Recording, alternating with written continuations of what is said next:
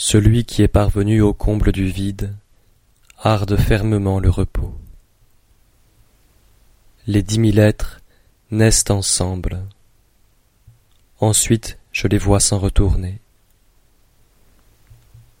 Après avoir été dans un état florissant, chacun d'entre eux revient à son origine. Revenir à son origine s'appelle être en repos.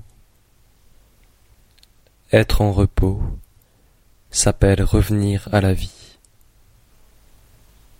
Revenir à la vie s'appelle être constant. Savoir être constant s'appelle être éclairé.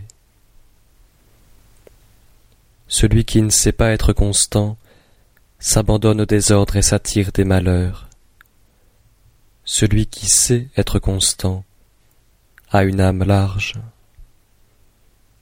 Celui qui a une âme large est juste. Celui qui est juste devient roi. Celui qui est roi s'associe au ciel. Celui qui s'associe au ciel imite le Tao. Celui qui imite le Tao subsiste longtemps. Jusqu'à la fin de sa vie, il n'est exposé à aucun danger.